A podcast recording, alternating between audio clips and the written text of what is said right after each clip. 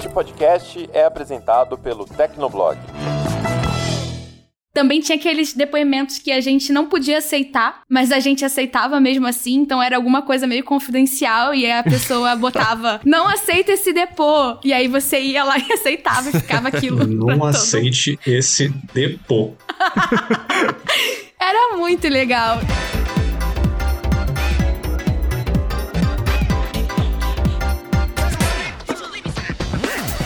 Olá, ouvinte, seja bem-vindo. Está começando mais um episódio do Tecnocast. Eu sou o Thiago Mobilon. Eu sou o Paulo Riga. Eu sou a Ana Marques. Eu sou o Vitor Hugo. E eu sou o Josué de Oliveira. O Orkut foi uma rede social muito amada pelos brasileiros e, há algumas semanas, o criador dela anunciou que está trabalhando em algo novo. Isso foi o suficiente para muita gente especular se o Orkut poderia ali voltar dos mortos. Pegando esse gancho, no episódio de hoje, a gente conversa sobre a nostalgia em relação ao Orkut. O que tinha tinha de tão especial nessa rede e se o novo Orkut teria condições de sobreviver hoje em dia. Então aguenta aí que a gente já começa.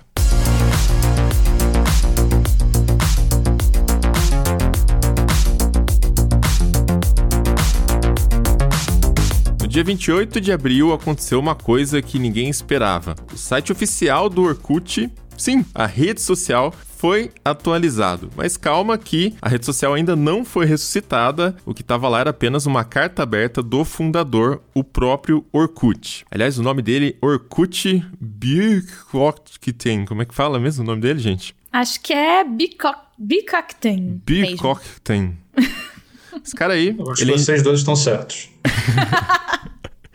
a gente teve que ouvir aqui uma colinha, né? Porque é um nome com três tremas e três casas, sei lá mais o que. E lá ele relembra um pouquinho da trajetória dele, né? Ele conta de quando ele criou o Orkut, já faz 17 anos. Ele era funcionário do Google na época e diz também que a rede chegou a 300 milhões de usuários, o que é um número impressionante para uma época que a gente não tinha nem smartphone ainda, eram só os computadores, a maioria aqui no Brasil pelo menos conectada na internet de escada. É, ele conta que o Orkut encontrou a sua comunidade porque reuniu tantas vozes diversas de todo mundo em um só lugar. Para completar, ele falou também que é um otimista e que ainda acredita no poder da conexão para mudar o mundo. Então vocês percebam que é aquela frase que a gente ouve todos os dias, né, no Vale do Silício, nas empresas de tecnologia, mas ele disse que foi isso que motivou ele a criar o Orkut e é por isso também que ele está construindo algo novo. Só que aí a carta termina, não tem nenhuma explicação sobre o que seria essa coisa nova e foi o suficiente para muita gente ficar se perguntando, né, o que, que o Orkut está fazendo? É, será que o Orkut, aquele que a gente conheceu, ele vai voltar? Né? Ou será que é alguma outra rede social que ninguém conhece? Enfim, ele está tentando começar do zero. Infelizmente,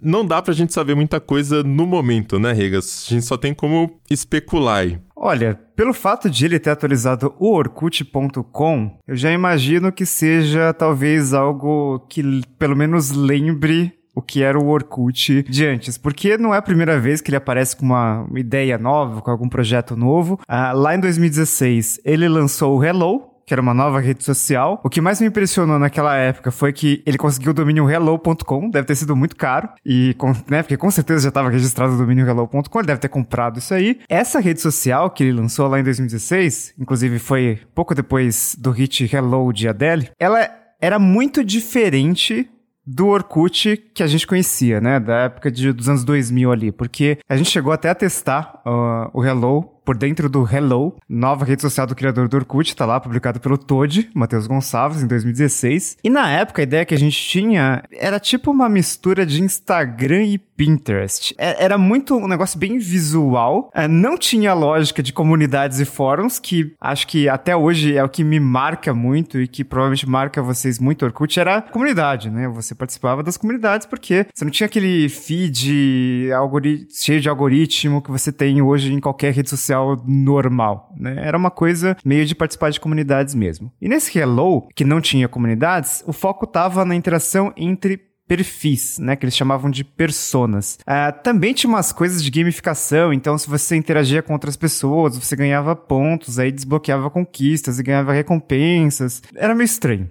Era, não, não era muito eu, eu cheguei a instalar o aplicativo e tal, mas como eu sou antissocial, então eu não consegui é, gerar muitos pontos. E daí talvez eu tenha me frustrado por isso. Mas, enfim, né? A rede social era bem diferente do Orkut. Quem esperava que só pelo fato de ter sido criado pelo criador do Orkut fosse algo parecido, ficou meio decepcionado ali. A gente não fala mais do Hello.com porque ele já acabou, né? O projeto acabou não indo muito pra frente. É, quando você acessa ali, diz que as operações estão pausadas, então a gente vai se ver é, novamente em breve, mas esse em breve já dura um tempinho. E o, o Hello, ele foi criado, se a gente for pensar em 2016, né? Era quando a gente estava pensando mais nessa competitividade entre plataformas, é, tentando pescar a atenção dos usuários, né? Era quando você tinha alguns projetos de redes sociais diferentes, tentando, ah, só Twitter e Facebook não dá, né? Então vamos criar uma alternativa. E aí começaram a expor problemas das redes sociais que as pessoas mais usavam e começaram a surgir várias redes sociais alternativas que, como vocês devem imaginar, morreram. Então, mas aí, mas o resumo de tudo isso é que quem queria algo parecido com o Orkut, que tinha essa, essa questão nostálgica com o Orkut, acabou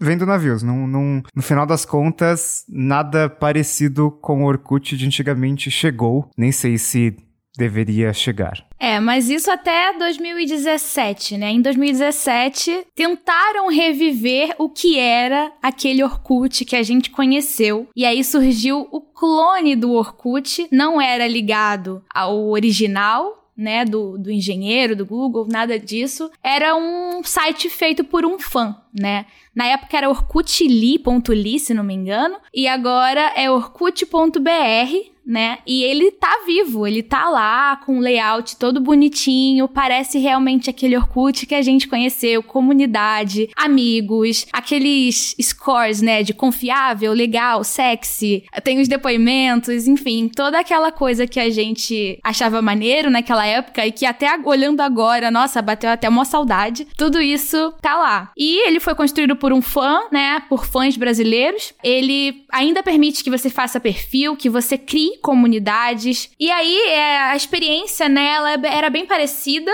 era bem semelhante ao Orkut, isso em pleno 2017 continua ativa até agora, 2022. E aí teve até um aplicativo para Android, né? O Josué deu uma uma cavucada aí, ele procurou isso. Josué, conta o que, que você achou, se você achou, se você não achou o aplicativo. Eu não achei, né? Esse aplicativo foi lançado em 2020, até estranho pensar na, nessa ideia, né? Um aplicativo do Orkut, mas enfim, esses, esses fãs aí lançaram um aplicativo do, desse Orkut BR, mas é, era um aplicativo para Android e eu não encontrei lá na Play Store, não achei lugar nenhum, na verdade. Tem, tem um, umas coisas interessantes lá, caso você queira entrar mesmo assim, caso você esteja com saudade do, do Orkut raiz, Orkut moleque, é, tem a comunidade do Tecnoblog lá, então entre na comunidade do Tecnoblog no Orkut BR, por favor. Tem 110 membros agora, e se você entrar na comunidade, você vai ter o prazer de poder adicionar Paulo Riga à sua lista de amigos, que é um grande privilégio, já que ele é um antissocial, mas ele está lá e você pode tê-lo na sua lista. Cara, sabe que eu acessei o Orkut? Esse, esse domínio era orkut.ly, né? Eu descobri porque tinha a, a senha no OnePassword, estava apontando para esse domínio, e eu descobri que usando nesse orkut.br.com, domínio meio estranho, é, funcionou minha senha, aí loguei e tal, e tinha 38 pedidos de amizade. Ainda estão lá, então... Uma celebridade vou, vou adicionar essa galera aqui. É. Não esperaria menos. ADD aí, mandei mas... scrap para você. Então, o pessoal tá, tá adicionando. Mas, falando sério aqui, é, esse clone do Orkut, apesar de muito parecido com o Orkut original, ele tem um problema que ele não é a coisa mais estável do mundo. Tava utilizando e, cara, caiu algumas vezes, eu fui deslogado algumas vezes sem nenhuma explicação. Porém, assim, além dessa questão da, da, é, da usabilidade ser meio ruim, o ponto principal é que esse Orkut BR é, não explodiu em usuários. Então, as pessoas que sentiam saudade do Orkut não correram de volta para lá, o que, se a gente parar para pensar, é bem curioso, já que né, pela lógica, todo mundo que diz adorar o Orkut, sentir tanta saudade do Orkut, deveria estar ali, né? E já puxando dessa, dessa questão da saudade, da nostalgia, já queria jogar para vocês aqui. Todo mundo aqui usava Orkut, o que, que vocês mais se lembram dessa época? Dor e sofrimento. Se vocês querem que eu comece, a minha resposta é essa. É que eu comecei a usar o Orkut numa fase um pouco complicada, sabe, da minha vida. Eu era muito jovem, ainda peguei o Orkut lá bem no comecinho e eu tava namorando nessa época. Só que Digamos que a rede não ajudou muito no relacionamento, porque não tinha mensagem privada. Para quem não lembra, na época a gente ia lá e comentava nos scraps. Então você entra no perfil de outra pessoa e deixa uma mensagem pública no scrapbook dela. Era assim que a gente conversava na época. E nessas eu acabei pegando coisas meio chatas, né? Que, enfim, teoricamente não deveriam acontecer em relacionamentos. Mas, enfim, eu sei que não é culpa da tecnologia, mas quando eu lembro das experiências que eu tive dentro da rede, acabou que isso me marcou, né? Então quando eu penso, ah, o que que acontecia no Orkut? Imediatamente eu lembro de umas coisas ruins. E tinha uma frase clássica dessa época do Orkut que era o que o amor constrói, o Orkut destrói. Então você realmente passou por isso. Eu fui uma, eu fui uma experiência viva disso aí, ó. Eu, eu me lembro bem, sofri bastante por causa do, do Orkut. Então quando eu lembro da rede, eu lembro mais assim de, ah, sei lá, sentimentos de não muito bons, de ansiedade, de, né, de ficar ali triste vendo as coisas acontecendo e, enfim, vamos botar o Tecnocast pra cima aí, vai. Alguém conta uma experiência boa com o Orkut? Silêncio. Mortal. Ninguém tem. Ixi.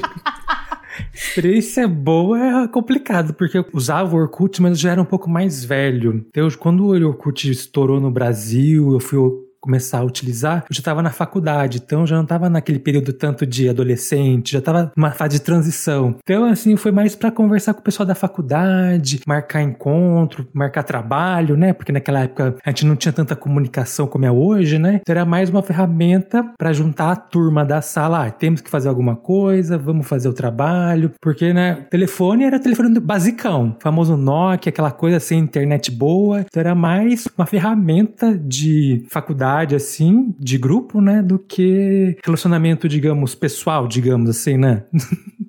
Já é uma experiência melhor do que a do Mobilon. É, não é muito difícil, né? ok. Eu usava o Orkut mais ou menos como, sei lá, um MSN que, que as mensagens duravam mais tempo. Eu não sei exatamente, mas na, nessa parte de comunicação, quando meus amigos de escola, que estavam no ensino fundamental, eles, no dia que eles entravam na internet, sabe aquela época que você tinha que acessar a conexão de escada e aí aparecia aquele barulhinho maravilhoso do modem e que só dava para entrar depois de meia-noite, porque senão ficava caro pra caramba a internet. Então não dava muito para ficar mandando mensagem depois de um tempo o MCN ganhou mensagens offline, né? E aí você, a pessoa recebia depois de qualquer forma. Mas era usado como meio de comunicação e eu lembro que tinha muitas comunidades que era, por exemplo, a comunidade de um modelo de celular, sabe? Então eu entrava na comunidade de celular e aí você tinha várias dicas de como melhorar a qualidade da câmera, sabe? Você tinha uma câmera, sei lá, de 2 megapixels no meu Sony Ericsson K550i e a câmera era muito ruim. E aí, quando você flasheava uma ROM diferente ali, ou um driver diferente pra câmera, a, a câmera ficava menos pior, assim. Então já dava, pô,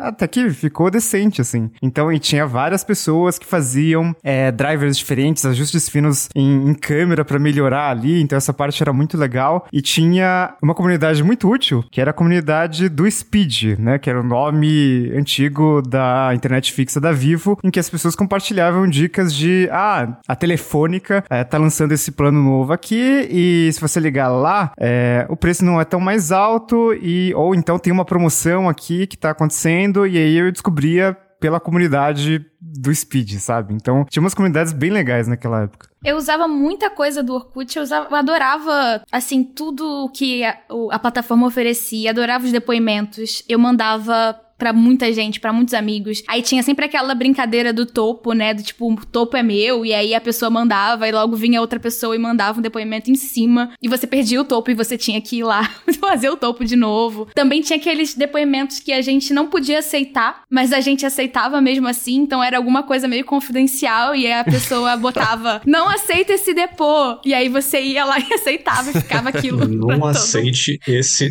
depô. Era muito legal. E na época que o Orkut surgiu, no início, o álbum de fotos do Orkut era muito limitado. Dava para colocar 12 fotos ou era 6 fotos, eu não lembro agora exatamente o número, mas era muito limitado. Depois teve uma atualização, ainda enquanto ele tava no auge, assim, da nativa, a gente pôde colocar mais fotos, mas antes o que a gente ia escolher de foto para entrar no Orkut era muito selecionado, e aí tinha até aquele bordão do tipo, essa foto aqui vai pro Orkut, porque não era qualquer foto que entrava ali, então tinha que ser realmente uma coisa muito bem escolhida. Então eu sinto muita falta dessas coisas, assim, que hoje em dia parece banal, tipo, você tira mil fotos e posta mil fotos, e sabe, as fotos somem e ninguém tá nem aí para isso. Mas naquela época tinha essa coisa, né, esse, esse cuidado de escolher, e isso era muito legal. E as comunidades, para além desse lance de, ah, vou entrar e interagir com pessoas que gostam das mesmas coisas que eu. Além disso, as comunidades elas diziam quem você é. Então, se você entra no perfil de alguém e tem lá a comunidade de que a pessoa odeia acordar cedo, né? Que era uma das mais populares. Aí você já sabe, bom, essa pessoa odeia acordar cedo, essa pessoa gosta da música tal, essa pessoa odeia a falsidade, entre aspas, que a pessoa colocava lá. Todo mundo colocava, né? De... Exatamente. Então tinha uma coisa assim, era, era meio cômico, mas era muito engraçado, era muito legal e, sei lá, eu, eu sinto falta desse, desse sentimento, sabe? Era uma coisa meio farofa. Era, mas eu, eu usava bastante, eu gostei. Acho que eu usei até 2011, assim. Acho que, que eu era ativa. Até o Facebook realmente emplacar eu tava lá. Caramba, 2011, você já pegou a época do novo Orkut, que é quando Sim. fizeram um É. redesign inteiro lá Sim. e achei que ficou uma porcaria, mas O novo já era meio bizarro, é verdade. Eu tenho uma história com o Novo Orkut porque uma das comunidades que eu mais usava era a comunidade do Omelete, do site Omelete e tal. Quem criou foi o Marcelo Forlani, que é um dos criadores do, do Omelete e tal. Então era ali que eu tinha discussões sobre filmes, basicamente. Filmes, quadrinhos, essas coisas de, de, de nerdão. Na época que, que a palavra nerd não significava coisas horríveis e tal, preconceito, etc. É, mas o, eu ficava muito nessa comunidade. E na época do Novo Orkut, é, o que aconteceu? Para entrar no Novo Orkut precisava de convite, porque no início de tudo lá no Orkut você só podia entrar com convite depois abriu. Mas o novo Orkut tinha convite. E aí, por alguma razão, que eu não sei dizer qual é, escolheram a comunidade do Omelete, que eu adorava, que eu, enfim, ainda tem algumas pessoas de lá que eu ainda tenho contato até hoje, é, em outras redes. As pessoas de lá detestaram isso, porque entrou um monte de gente nova na comunidade que não, que não respeitava as regras da comunidade, que não estava ali para ter discussões, né, cabeça sobre filmes de arte, blá blá blá, e queriam apenas o novo Orkut. Então a gente detestou essa, essa fase porque nós éramos nerds de nariz em pé. É, como todo nerd de nariz em pé, né? Até hoje as pessoas gostam de coisas exclusivas. Então começa a lotar, as pessoas saem falando que ficou uma porcaria depois que tal coisa aconteceu, ou no Tecnoblog, depois que vocês cresceram, depois que tal autor começou a trabalhar aqui, né? Sempre tem alguém que reclama porque o negócio tá crescendo e não é mais uma, uma rodinha com 100 pessoas.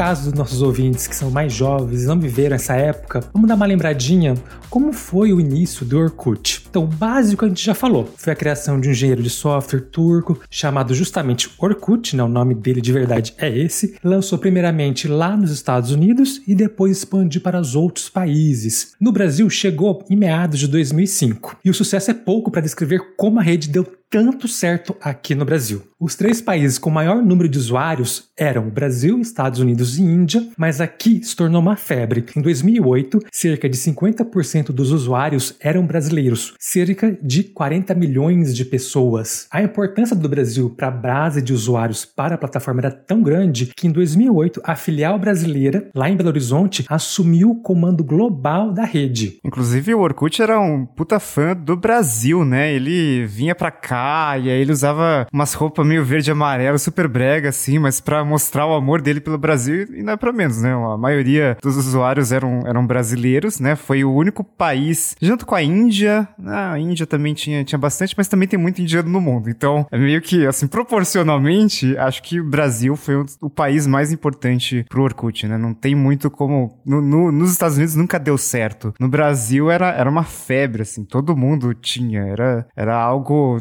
perto de o que é o WhatsApp hoje aqui, né? Com certeza. Tanto é que no anúncio da retomada, né, a carta de explicação tá em inglês e em português, né, para ver que ele realmente tem um carinho especial pelo Brasil. E o que o Orkut tinha de tão incrível? Bem, era uma rede onde cada usuário tinha um perfil, adicionava amigos, trocava recados, depoimentos e interagia em comunidades, que era, digamos, o grande triunfo diferente que a gente tinha aqui, que a gente não, não tinha ideia ainda do que era uma rede social de verdade como a gente tem hoje. Com o tempo, né, outros recursos recursos foram sendo inseridos, como joguinhos, mas o core, a essência do Orkut, são esses elementos que estão lá desde o começo. Todas as redes sociais hoje têm alguma versão desses recursos. Por exemplo, sempre tem um perfil, a possibilidade de interação e o contato. Muitas vezes há também espaços de discussões específicas, os famosos grupos, as comunidades. Tanto é que lá no Facebook nós temos os grupos, né? Por exemplo. Hoje isso parece muito óbvio, mas naquela época era muito inovador. Foi ali que muitos brasileiros entenderam o conceito do que era uma rede social. Bom, só que como nada dura para sempre, né? Mesmo com esse sucesso todo, o Orkut chegou ao fim. E foi um fim que foi bem lento, né? Foi uma decadência gradual. O principal motivo foi justamente a chegada de concorrentes mais fortes, como o Facebook. A própria Ana falou, né? Ficou até 2011 ali usando o Orkut. O Facebook começou a fazer sucesso aqui no Brasil ali para 2009, 2010. Foi quando lançaram Timeline também. Até mesmo o Twitter, ali quando surgiu em 2006, começou a formar uma comunidade. Nada que rivalize né? Até hoje não, não é uma rede social tão grande comparado com o, o, Facebook de hoje em dia. Mas enfim, o Orkut não tinha é, certas funcionalidades e também era, mesmo com o novo Orkut, ainda era uma rede social bastante ultrapassada já, né? Para aquela época ali já, já tinha uma cara de reciclado, é, é uma tecnologia antiga reciclada. E aí aconteceu o que acontece com todos esses serviços, a, as redes sociais ainda elas correm mais risco. A gente fala bastante isso aqui no Tecnocast, né? Que rede social é um negócio bastante difícil porque é tipo um bar novo, né?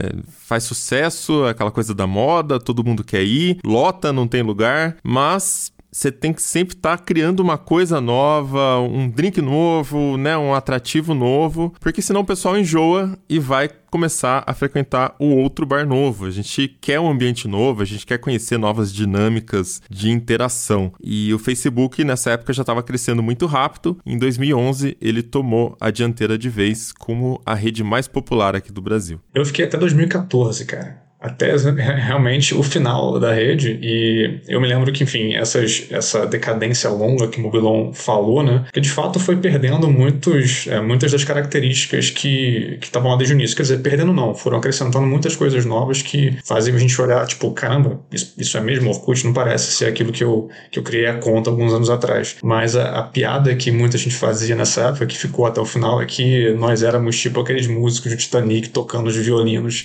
enquanto o navio afundava dava, sacou? Total. Música para morrer.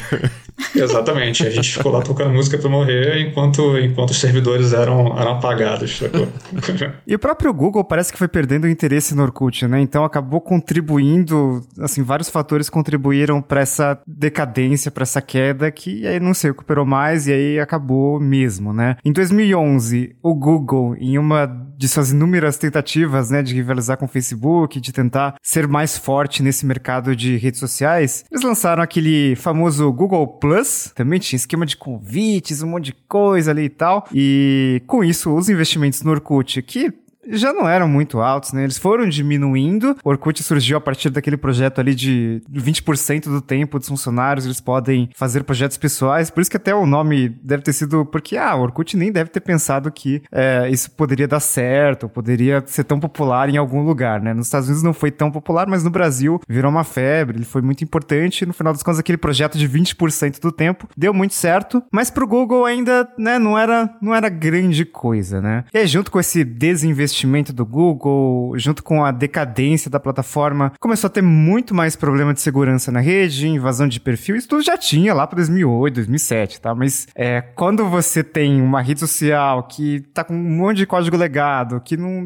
né, é, acaba tendo invasão de perfil, roubo de comunidade, é, crimes, né, sendo cometidos lá dentro da rede social. E aí, como é que você é, modera esse conteúdo se você não tem, uh, talvez, um algoritmo tão avançado quanto o que o Facebook estava desenvolvendo, por exemplo, né? Essa questão de moderação ainda estava bem no começo as discussões, então acho que o Orkut acabou não conseguindo é, lidar muito bem com isso e o ambiente como um todo foi piorando. A Serasa fez uma pesquisa dizendo que em 2013 95% do público brasileiro do Orkut já não estava mais ativo. E aí no ano seguinte, 2014, aí acabou de vez, né? Fecharam, fecharam tudo ali. Teve uma época que ficou aberto como somente leitura, então você conseguia ver ainda os conteúdos das comunidades, era, era interessante. Tinha cerca de 5 milhões de usuários nessa época aí que foi fechado, então já não era grande coisa. É, 5 milhões de usuários, né? Se a gente fala de, nossa, por que, que o Twitter não deu certo, né? E o Twitter tem mais de 300 milhões, então o Orkut tinha 5 milhões, já estava bem pequeno. Enfim, essa é uma breve história do Orkut e, e com certeza para muitos brasileiros millennials é,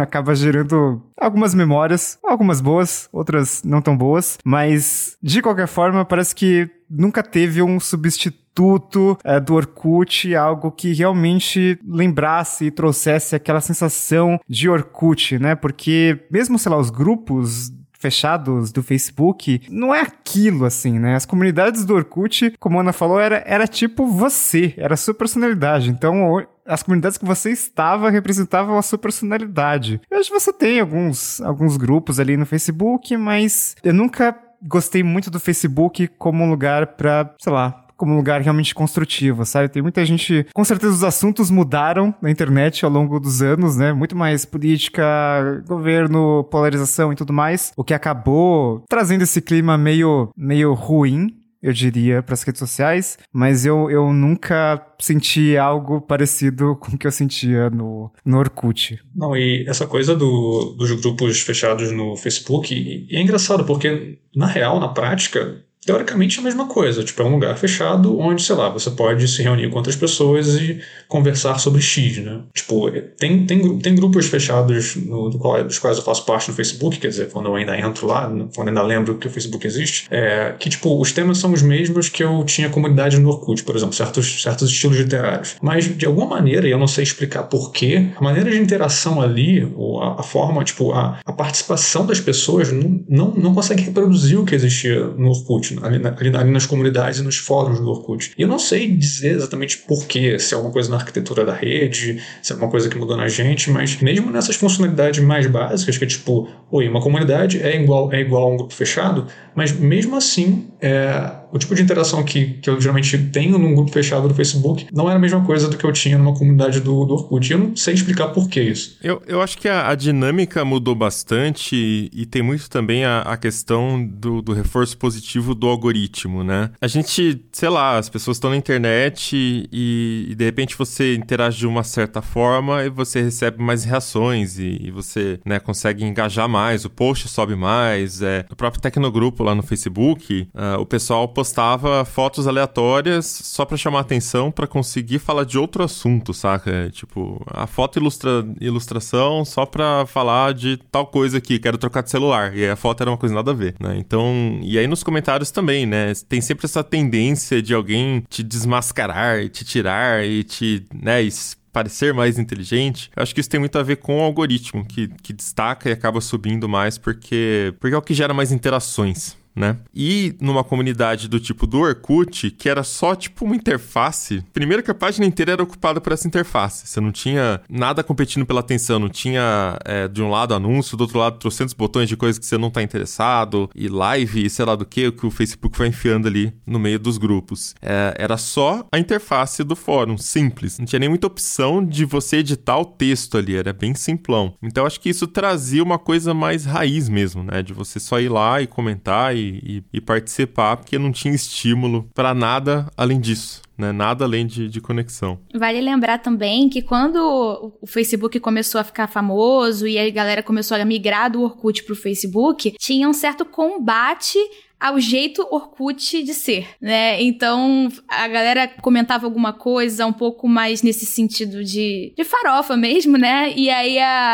a, a pessoa, ou uma outra pessoa comentava em cima, ai, ah, volta pro Orkut, sabe? Aqui não é lugar disso. As coisas foram se moldando também nessa forma. E, e aí, enfim, muita gente acabou achando que não era para reproduzir aquilo ali. Então ficou uma coisa da bolha do Orkut no, no, início do Facebook. E que se hoje a gente for parar pra pensar, o Facebook tá virando um novo Orkut, entre aspas, porque também a gente pensa, né? A galera que tá. A galera da geração Z que tá no TikTok, olha pro Facebook e pra galera que ficou no Facebook e pensa, gente, o que, que é isso? Que mundo é esse? Sabe? Volta pro Facebook, sai daqui, esse não é o seu lugar. Então tem essa, essa coisa, né, das gerações também, a arquitetura de cada rede, claro. Então, assim, é, é um conjunto, né? De, de coisas que vão fazendo cada rede ter o seu momento, cada rede ter a sua, o seu público. É, é muito legal analisar essas interações. Eu acho que tem uma questão de geração, como a Ana comentou. Naquela época do Orkut, a maioria era pessoas mais jovens, adolescente, era uma coisa mais inocente, a gente não estava já calejado de entender o que é uma rede social como a gente tem hoje em relação ao Twitter, Facebook, até o TikTok. Então também tem muda um pouco o foco das discussões. Era uma coisa mais simples. Ah, eu odeio acordar cedo. Hoje já no Facebook tem grupos mais sérios, digamos, para pessoas adultas, entre aspas, assim, com uma preocupação de vida um pouco diferente, também acho que muda um pouco o foco. Assim como o Josué também entro também de vez em quando no Facebook para manter a conta, né? Mas os grupos que eu participo já são para discutir coisas é, de negócios ou pegar alguma dica de alguma algum aplicativo específico para trabalho, né? Aquela coisa só, ah, eu estou aqui porque eu quero gastar meu tempo com uma coisa é, simples, né? Como a gente como era antigamente quando a pessoa era mais jovem, adolescente. Dá para fazer o mesmo contraponto, né? Em relação ao Instagram e o TikTok, né? O público do TikTok é muito mais jovem, né? Tem um apelo assim, é tudo mais rústico, não, não é tanto, tanto trabalhado, é uma coisa mais simples, você grava já com seu celular direto, não tem que uma produção tão grande, é uma coisa mais, talvez, para a geração de agora, né? Talvez, não sei. E uma outra coisa que eu acho que também fez sucesso pro Orkut naquela época, que a gente não tinha nada parecido. O máximo que eu lembrei, assim, fazendo uma pesquisa para gente reunir para conversar com outras pessoas naquela época, era o sistema de fóruns. Tinha o Fórum Now, que era muito antigo, não sei se o pessoal aqui usou, mas era outra, só que ficava tudo disperso, não era tudo concentrado. Cada comunidade, cada tipo de assunto tinha o seu fórum específico. Já no Orkut condensava todo mundo dentro das comunidades. Também pode ser um outro fator, né?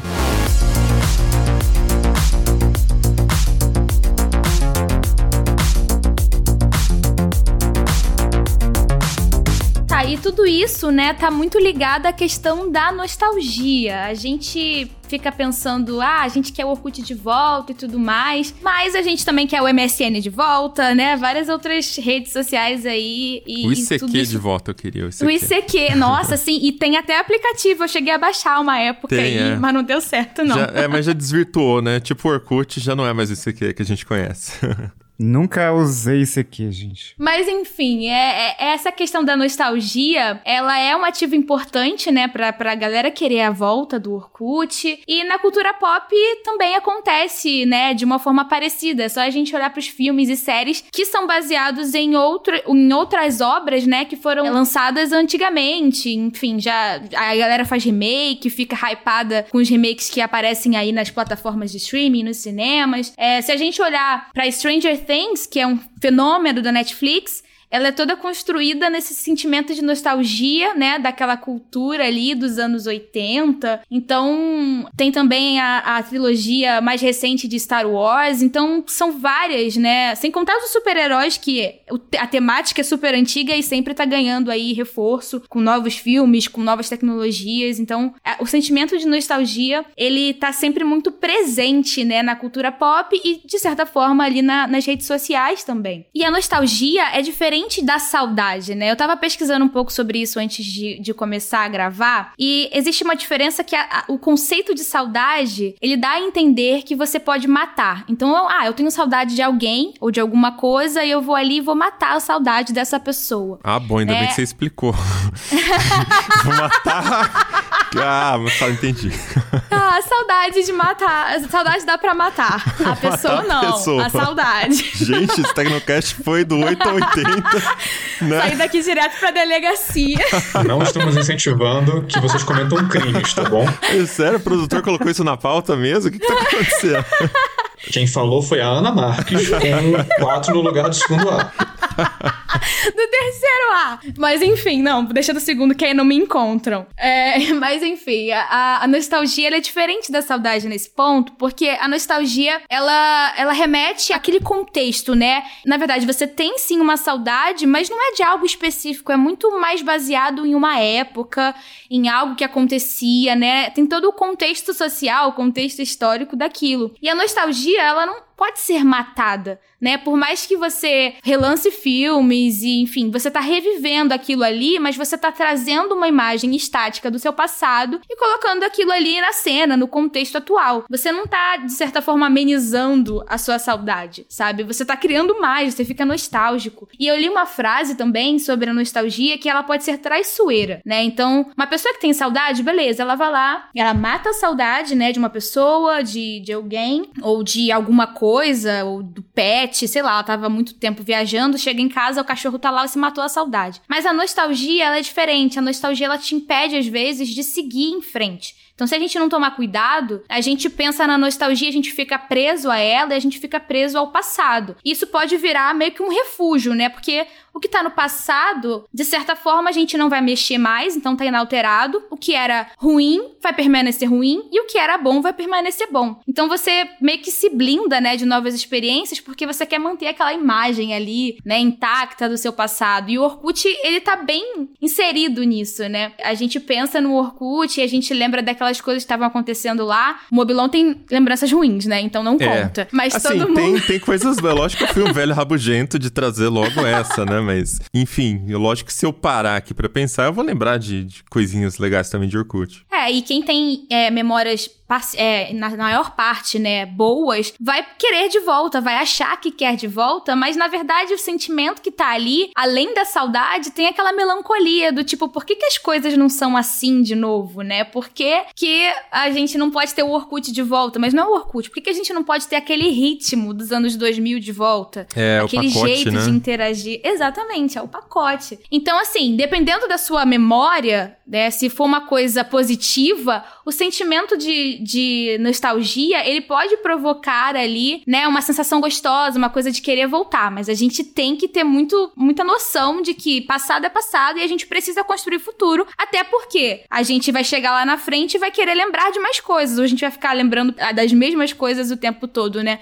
O Facebook, ele virou meio que isso pra mim. O Facebook eu entro pra ver as lembranças. Agora, hoje em dia eu já não uso mais o Facebook pra nada, até tem o Instagram ali que atualiza automaticamente o Facebook, mas eu não entro na plataforma postar uma coisa, pra botar uma foto, pra escrever alguma coisa lá. E aí eu entro pra ver o quê? As lembranças de, ah, cinco anos eu tava vendo, tava escrevendo tal coisa, eu falei com fulano tal outra coisa. Então, é, é complicado, né? Até pras próprias empresas, se a gente for pensar, o Facebook ele não gostaria de ser só isso. Né? Só uma plataforma que a gente entra pra lembranças, até porque daqui a um tempo ninguém vai aguentar mais e vai todo mundo deixar. Então é, é complicado esse lance da, da nostalgia. Até certo ponto é válido, mas a gente tem que tomar muito cuidado pra isso não meio que comer o nosso presente, né? E minar as, as chances de qualquer futuro. É tipo uma viagem que você fez e você gostou bastante dessa viagem, e aí você quer ir de novo para aquele lugar, e aí quando você vai, você vê que ah, não, não é mais tão legal, né? Mas foi legal porque tem vários fatores ali, sei lá, às vezes foi a primeira vez que você foi pro local, é,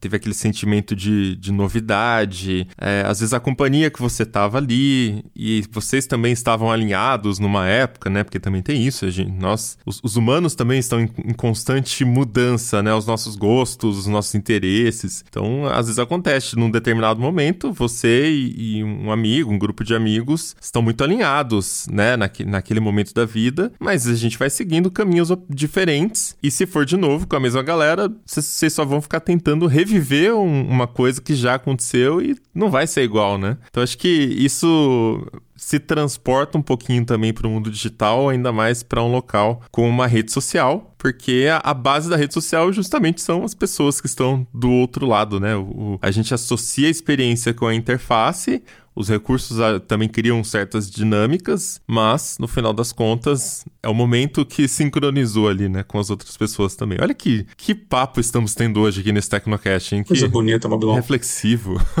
É, mas uma outra coisa que eu tava, que eu também encontrei enquanto eu pesquisava sobre nostalgia, é tem alguns estudos até no campo da psicologia para tentar entender melhor é, o que, que a nostalgia gera em nós. E no primeiro momento, na verdade, é, a nostalgia é um sentimento que tem a ver com uma melancolia. Inclusive, isso está na origem da palavra. A palavra vem do grego. E no sentido original dela, ela tem, ela, ela tem a ver com um forte anseio de voltar para casa. É, então, é, é, realmente você se lembrar de, de um, é, da sua casa e você não está mais lá. Então, esse seria o sentido mais original da palavra. E nesses estudos que eu encontrei, é, o que os caras constataram é que normalmente, é, quando as pessoas é, começam a ter sentimentos nostálgicos, quando elas começam a se lembrar dessa coisa que elas perderam, é porque elas estão num estado mental mais negativo, elas estão mais tristes, estão mais melancólicas, e aí o que acontece em seguida, como, como a Ana falou, né, o, o sentimento nostálgico entra, as lembranças boas voltam, e beleza, você começa com um sentimento negativo de melancolia, mas você sai desse devaneio nostálgico, vamos dizer assim, com um sentimento bom. Conseguiram até, através de questionários nessas, nesses estudos, viram que as pessoas saíam, um mais otimistas, um pouco mais otimistas em relação ao futuro. Então, assim, saíam com bem-estar dessa, dessa, dessa lembrança, né? Então, a nostalgia, ela começa de um sentimento negativo, de uma melancolia, mas ela acaba resultando num sentimento bom. Então acho que por isso que a gente é, é, tão dado à nostalgia, é tão dado a querer voltar para o passado e querer revisitar esses lugares legais nos quais a gente esteve, seja, seja uma viagem que a gente fez, seja uma rede social bacana é, que nos marcou quando a gente era mais jovem. Tem uma outra coisa também que eu estava me lembrando aqui. Uma vez eu fiz uma pesquisa sobre a formação dos nossos gostos pessoais. E tem um ponto interessante nisso tudo que é, normalmente, a gente começa a formar os nossos gostos ali pela adolescência. Eu acho que a maioria de nós usou o Orkut na adolescência. É, eu, pelo menos, eu criei minha conta no Orkut com 14 anos. O que eu entendi no Orkut é que, veja só, existem outras pessoas que têm, que têm os mesmos gostos que eu. Ou então eu descobri coisas novas que eu não sabia que eu gostava. A adolescência é esse momento em que os gostos estão se formando. Então, talvez, para mim pelo menos é assim, mas para muitas pessoas também, é, o Orkut tenha esse, esse lugar especial na memória, porque foi ali que você descobriu as coisas que talvez você goste até hoje. Comigo, assim, é 100% isso. Vários é, gêneros literários que eu gosto, descobri no Orkut. Vários autores que eu gosto, descobri no Orkut. Gêneros musicais, descobri no Orkut. Então, à medida que meu gosto ia se formando, o Orkut era o lugar onde eu encontrava mais daquilo e onde eu conseguia interagir com pessoas sobre aquilo. Então, é claro que isso vai gerando memórias muito boas que naturalmente a gente quer revisitar. Né? E isso existe com o Orkut para muita gente, né? Mas também existe com outras plataformas mais antigas, né? Que eu acho, imagino que se a gente puxar pela memória, a gente consegue até pensar em alguns outros exemplos. Sim, total. Eu tenho isso com o MySpace, porque acho que foi a primeira rede social que eu usei. E ela é muito voltada pra galera da música, né? Então, assim, eu lembro que eu tinha, sei lá, 13, 12 anos. E eu entrava lá e via meus artistas interagindo. E pessoas, assim, de outro país. Que naquela época não era tão fácil, assim, interagir com a galera de outro país, né? Não era tão disponível. E eles estavam lá, sabe? Falando e é, respondendo os fãs por ali, pelas redes sociais, pelo MySpace. Então, é é, foi uma rede que eu usei muito. O MySpace era interessante até porque, tipo, você tinha que construir o seu perfil, basicamente, né? Então, tipo, as primeiras noções de, de HTML que eu tive na vida, acho que foi por ali que eu comecei a, a fuçar. Então, MySpace, ele me traz uma lembrança muito positiva, assim, de sei lá, de construir o meu cantinho na internet, sabe? É, e naquela época também tinha a Fotolog, né? Veio um pouquinho depois. Fotolog, que no Rio não era o Fotolog que era o mais famoso, era o Flogão. Então né, a gente usava Eu Flogão. Tinha um Flogão, porque o Fotolog ninguém conseguia criar conta, né? Você tinha. Sim. Depois da meia-noite, você tinha que ficar dando refresh e, e, acho que liberavam no máximo 100 contas, mil contas por dia, não lembro do, do grátis. Eu nunca conseguia fazer conta, todos os meus amigos estavam no, no, no Fotolog e, e aí eu falei: ah, quer saber? Eu vou criar um Flogão. Eu criei um Flogão, porque tinha mais recursos, dava pra postar quantas fotos eu quisesse, né? Sim, era incrível. eu lembro que é, eu ganhei de aniversário, eu pedi pra minha mãe de aniversário, quando eu fiz 14 anos, uma assinatura premium do Flogão. Nossa. Porque essa assinatura premium, ela permitia colocar um header, né, com GIF, e permitia que a sua foto de perfil também fosse um GIF. Então, assim, era uma parada. Eu tinha um Flogão dedicado a Slipknot, que era a minha banda preferida. Ainda é minha banda preferida da vida, mas na época eu era muito fã, né? Tipo, pôster na parede e tudo. E eu tinha o Flogão do Slipknot. Então, assim, minha, minha assinatura de seis meses foi meu presente de 14 anos. Eu nunca vou esquecer. E aí você tinha, você podia postar mais fotos por dia, né, com essa assinatura, e você podia fazer essas personalizações, assim. E era muito legal, assim, era, era incrível. Tenho muita saudade dessa época. Ana Marques pagava por rede social. Olha só que loucura. Sim.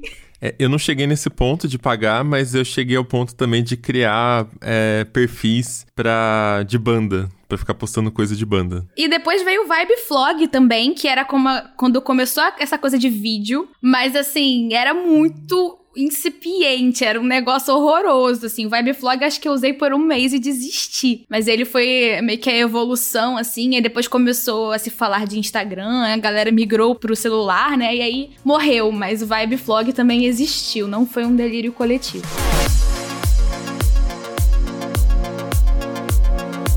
Pesquisando um pouquinho sobre a pauta, eu fui olhar meus e-mails antigos, que é a plataforma chamada Live Journal, que é tipo pra fazer blogs e tal, concorrer com o Blogspot, ainda existe. Fiquei de cara, porque é uma plataforma super antiga e hoje, atualmente, 2022, ela virou uma, uma plataforma, uma empresa russa, minha gente. Começou como americana, agora ela é russa, mas ainda existe. Eu fiquei de cara, porque ela é super simples, não tem assim nada de, do que a gente espera de uma plataforma moderna, atual, mas tá lá firme e forte. Bem chocado, porque foi uma das que eu utilizava na época, quando era mais jovem, né, adolescente, para encontrar conteúdo que a gente não tinha acesso, né? Que hoje a gente consegue tudo no estalar dos dedos, mas quando eu era adolescente, gente, se você quiser alguma coisa, pelo menos do Japão, que era o que eu queria pro- procurar, tinha alguém que postava lá. Falei, opa, então eu vou olhar aqui. Voltando do Fotolog. Então quer dizer que eu era, eu era Popular Kids, porque eu tinha Fotolog. Eu lembrava que também era no comecinho. Só podia postar uma foto. Tinha também a parte premium. Eu lembrava, lembro que o pessoal gringo sempre tinha, pagava pota- postar as fotos. Eu gosto de brincar assim. Fotolog teve que correr para que o Instagram pudesse andar hoje em dia, hein, minha gente? E tem um outro, outro elemento dessa época que pra mim foi muito importante. O Vitor falou de blogs aí e, cara, eu acho que pra mim também parte dessa coisa de desenvolver os meus gostos e entrar em contato com pessoas que é, gostavam das mesmas coisas que eu passou por blogs, assim. É, Blogspot, é, WordPress. Então, tipo, eu, eu tive blog, eu tinha um blog de resenhas de livros. É, eu postava, sei lá, escrevia um conto e postava ali. Então, outros amigos meus escreviam coisas, faziam pequenos experimentos e postavam ali também. Então, e ficava aquela coisa que você tinha que. Você podia linkar outros blogs no, no seu blog, no seu blog roll. Então, é, você entrava no blog e você conseguia ali encontrar é, caminhos para outros lugares que poderiam ser interessantes também. Então, é, blogs são muito representativos dessa época para mim, assim. Eu só queria que o Twitter voltasse a ser o que era antes, ou que ele me trouxesse aquele sentimento que eu tinha antigamente é, do Twitter de 2009, 2010, porque vocês estavam falando de várias redes sociais que acabaram e tal, eu só queria que o Twitter raiz estivesse aqui. Toda essa galera de blog, né, que eu tinha muito contato também, é, tinha Twitter, né? E geralmente Twitter naquela época era um, era um lugar de, da, daquela galera que gosta de escrever, ou que já escrevia em algum lugar, e aí você tinha um Twitter que é, era um microblog, então você mandava mensagens mais curtas ali no Twitter, e aí tinha muita comunicação, descobri conheci muitas pessoas, é, me encontrava com pessoas que eu só tinha conhecido pelo Twitter, e aí era numa época que tinha Campus Party bombando, né? As pessoas, a galera do Twitter se encontrava na Campus Party, então era bem legal. Aliás, é, quando eu fui contratado pelo TB, acho que o Mobilon me mandou uma DM no Twitter, e aí me pediu Verdade. algumas informações, assim. Eu então, que foi, tipo, é,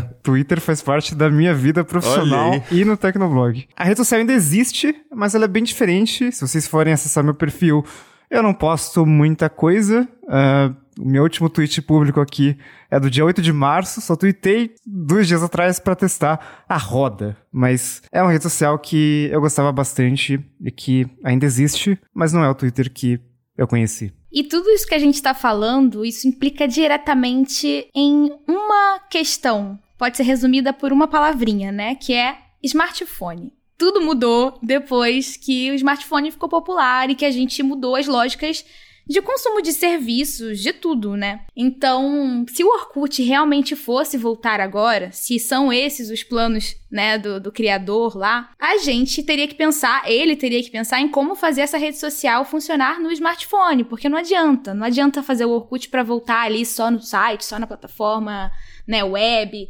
e achar que isso vai dar certo e que as pessoas vão voltar para lá porque elas não vão. E aí, se o, Orkut ele voltar para smartphone, será que faz sentido? Né? Será que dá para fazer alguma coisa mantendo aquela essência do Orkut? Ou será que vai virar uma parada totalmente diferente? Eu acho que vai virar diferente. É, é, meio complicado, né? A gente fica falando que a gente quer o Orkut de volta, mas a gente quer o Orkut de volta na realidade de hoje. Será que vai dar certo? E aí, pensando nisso, a gente, né, pode imaginar que talvez o Orkut perca a sua mágica. E a mágica do Orkut não é só as ferramentas do Orkut, mas é também o que ele representou pra gente lá quando ele era ativo, quando ele fazia sucesso. Então a volta de hoje pode não ser exatamente o que a gente quer, né? A gente pode estar só sendo nostálgico.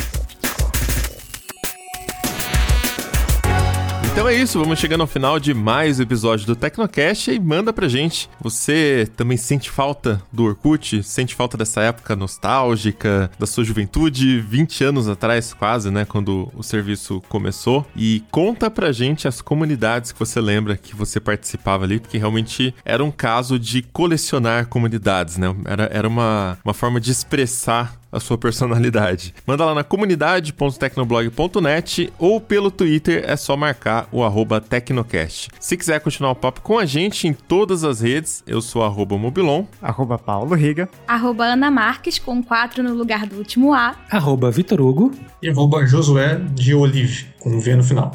E esse Tecnocast foi produzido pelo José de Oliveira, editado pelo Ari Libório e a arte da capa é do Vitor Pádua. A gente fica por aqui, voltamos com outro episódio semana que vem. Até lá. Tchau. Valeu. Até mais. Valeu, pessoal.